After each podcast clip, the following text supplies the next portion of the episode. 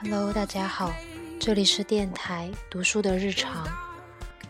今天依旧给大家介绍新诗，因为手边只有多多和海子的诗集，而我个人更偏向多多，所以今天介绍的依旧是多多的诗，名字叫做《看海》，写于一九八九到一九九零年。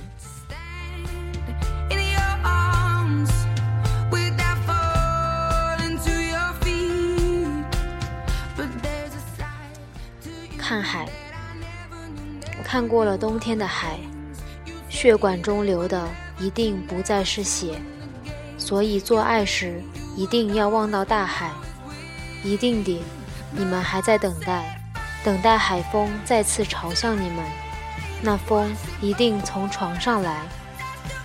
那记忆也是，一定是死于眼中存留的大海的假象。渔夫一定是休假的工程师和牙医，六月地里的棉花一定是药棉，一定的，你们还在田间寻找烦恼，你们经过的树木一定被撞出了大包，巨大的怨气一定使你们有与众不同的未来，因为你们太爱说一定，像印度女人一定要露出她们腰里的肉。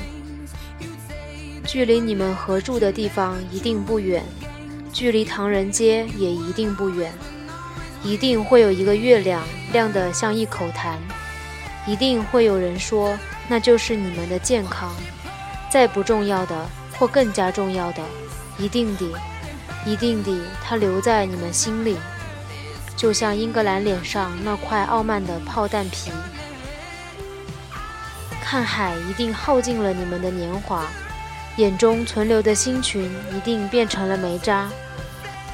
大海的阴影一定从海底漏向另一个世界，在反正得有人死去的夜里，有一个人一定得死。虽然戒指一定不愿长死在肉里，打了激素的马的屁股却一定要激动，所以整理一定就是乱翻。车链掉了车灯，就一定踏得飞快。春天的风一定像肾结石患者系过的绿腰带，出租汽车司机的脸一定像煮过的水果。你们回家时，那把旧椅子一定年轻，一定的。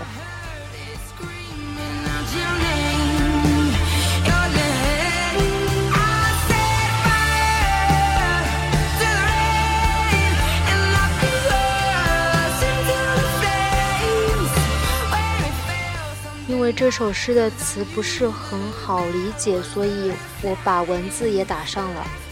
愿意看的可以看一下。那么今天的节目就到这里，下次再见。